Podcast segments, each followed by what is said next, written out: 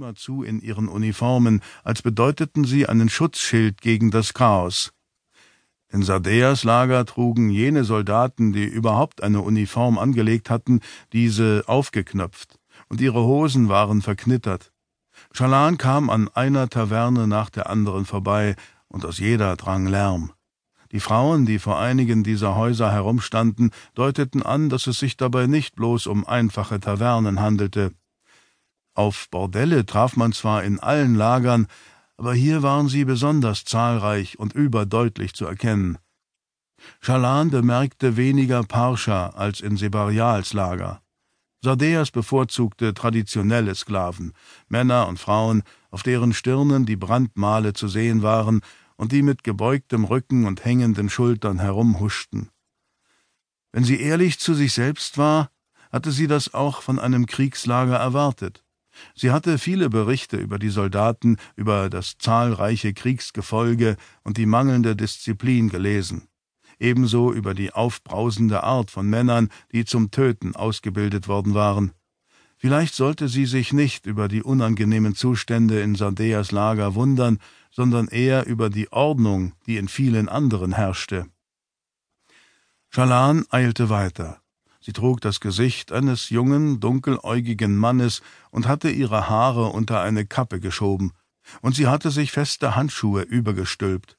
Wenn sie sich auch als Mann verkleidet hatte, so wollte sie doch nicht mit entblößter Schutzhand herumlaufen.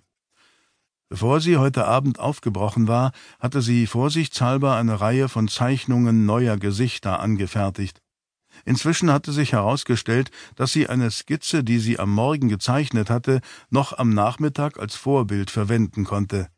Wenn sie hingegen länger als einen Tag wartete, war das Abbild, das sie erschuf, verschwommen und wirkte manchmal geradezu geschmolzen. Das erschien Schalan nachvollziehbar. Der Schöpfungsprozess hinterließ in ihrem Geist ein Bild, das mit der Zeit immer unschärfer wurde. Ihr gegenwärtiges Gesicht basierte auf den Botenjungen, die in Sardeas Lager umherliefen.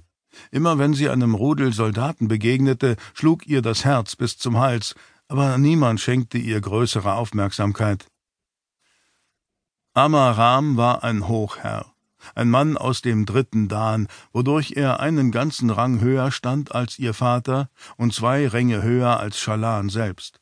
Dies verschaffte ihm das Recht auf ein eigenes Gebiet im Lager seines Lehnsherrn. Auf seinem stattlichen Haus flatterte sein eigenes Banner. Außerdem besaß er eine persönliche Soldatentruppe, die in den angrenzenden Gebäuden untergebracht war. Pfosten mit seinen Farben dunkelrot und waldgrün waren in den Steinboden gerammt und zeigten seinen Einflussbereich an. Schalan ging an ihnen vorbei, ohne anzuhalten. Hey, du! Da erstarrte sie und fühlte sich in der Dunkelheit plötzlich sehr klein und doch nicht klein genug. Sie drehte sich langsam um, als zwei Wächter auf sie zukamen. Ihre Uniformen waren sauberer als alles, was sie bisher in diesem Lager gesehen hatte. Sogar die Jackenknöpfe waren poliert, aber statt Hosen trugen die Männer den rockähnlichen Takama. Amaram war ein Traditionalist, was sich auch in seinen Uniformen widerspiegelte. Die Wächter überragten sie, wie es bei den meisten Aleti der Fall war. Ein Bote? fragte der eine. Zu dieser späten Stunde? Er war ein stämmiger Kerl mit ergrauendem Bart und einer dicken, breiten Nase. Es ist noch nicht einmal die Zeit des zweiten Mondes, Herr, sagte Schalan mit einer Stimme, von der sie hoffte, dass sie jungenhaft klang. Er schenkte ihr einen dunklen Blick. Was hatte sie gesagt?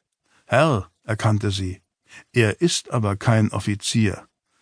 Melde dich von jetzt an bei den Wachtposten, wenn du zu uns kommst, sagte der Mann und deutete auf einen kleinen hellen Fleck in einiger Entfernung hinter ihnen.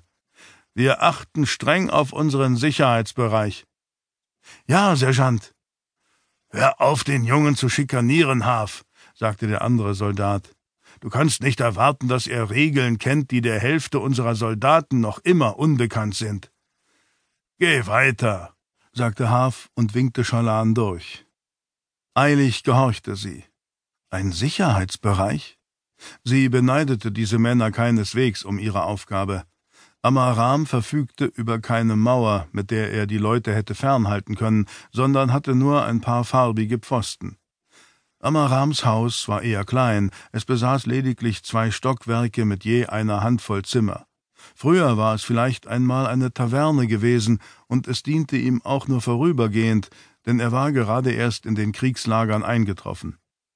Hohe Stapel von Cremeziegeln und Steinen daneben deuteten an, dass ein weitaus prächtigeres Gebäude bereits in Planung war. In der Nähe standen andere Häuser, die als Kasernen für Amarams persönliche Soldatentruppe beschlagnahmt worden waren. Sie umfasste nur etwa fünfzig Mann. Die meisten Soldaten, die er mitgebracht hatte, waren anderswo einquartiert worden. Sie stammten von Sardeas Besitzungen und hatten ihm ihre Treueeide geleistet.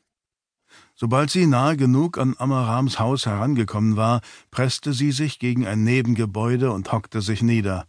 Sie hatte drei Abende damit verbracht, das Gelände auszukundschaften, und jedes Mal hatte sie ein anderes Gesicht getragen. Vielleicht war das übervorsichtig gewesen, sie war so schrecklich unsicher. So etwas hatte sie nie zuvor getan. Mit zitternden Fingern nahm sie ihre Kappe ab. Dieser Teil ihrer Verkleidung war real, und die Haare fielen ihr auf die Schultern. Dann nahm sie ein zusammengefaltetes Bild aus ihrer Tasche und wartete. Minuten vergingen, während sie auf das Haus starrte. Na los, dachte sie, na los. Endlich trat eine junge, dunkeläugige Frau aus dem Haus, Arm in Arm mit einem großen Mann in einer Hose und einem locker geknöpften Hemd. Die Frau kicherte, als ihr Freund etwas sagte, dann huschte sie in die Nacht hinein. Der Mann rief ihr etwas nach und folgte ihr. Die Dienerin, deren Namen Schalan noch immer nicht hatte in Erfahrung bringen können, ging jede Nacht zur gleichen Zeit weg. Bisher zweimal mit diesem Mann und einmal mit einem anderen. Schalan holte tief Luft, sog Sturmlicht ein und hielt das Bild hoch, das sie zu einer anderen Gelegenheit von der jungen Frau gezeichnet hatte. Sie hatte ungefähr Schalans Größe, auch ihre Haare waren von gleicher Länge und ihre Statur ähnelte der von Schalan. Das musste ausreichen. Sie atmete aus und wurde zu jemand anderem.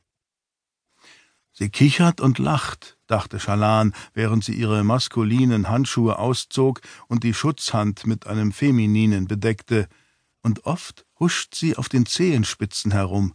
Ihre Stimme ist höher als meine. Außerdem hat sie keinen Akzent.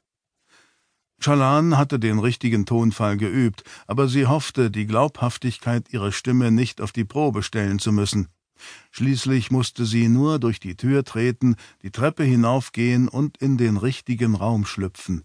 Das war einfach. Sie stand auf, hielt den Atem an, näherte sich am Sturmlicht und schritt auf das Gebäude zu. Kaladin traf in einem glühenden Lichtsturm auf den Boden der Kluft.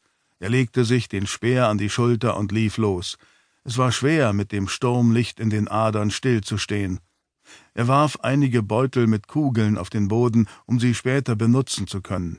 Das Sturmlicht, das von seiner entblößten Haut aufstieg, erleuchtete die Kluft ausreichend und warf Schatten an die Wände. Sie schienen zu Gestalten zu werden, erschaffen von den Knochen und Ästen, die aus den Schutthaufen am Boden ragten. Körper und Seelen. Seine Bewegungen führten dazu, dass sich die Schatten wanden, als drehten sie sich zu ihm um und betrachteten ihn. Es war, als laufe er zwischen schweigenden Zuschauern dahin. Syl flog als Lichtband zu ihm herunter, passte sich seiner Geschwindigkeit an und hielt sich neben seinem Kopf. Er setzte über Hindernisse hinweg, platschte durch Pfützen und wärmte seine Muskeln für die bevorstehenden Übungen. Dann sprang er an die Wand. Ungeschickt prallte er gegen sie und rollte über einige Rüschenblüten. Schließlich lag er mit dem Gesicht nach unten auf der Wand. Er knurrte und sprang hoch, während das Sturmlicht eine kleine Schnittwunde an seinem Arm heilte. Es fühlte sich so unnatürlich an, auf eine Wand zu springen, stets brauchte er eine Weile, bis er die Orientierung wiedergefunden hatte. Er lief erneut los, sog weiteres Sturmlicht ein und gewöhnte sich an den Perspektivwechsel. Als er den nächsten Spalt zwischen den Plateaus erreicht hatte, wirkte es auf ihn, als schaue er in eine tiefe Grube. Die Wände der Kluft waren in seinen Augen zu Boden und Decke geworden. Er sprang von der Wand herunter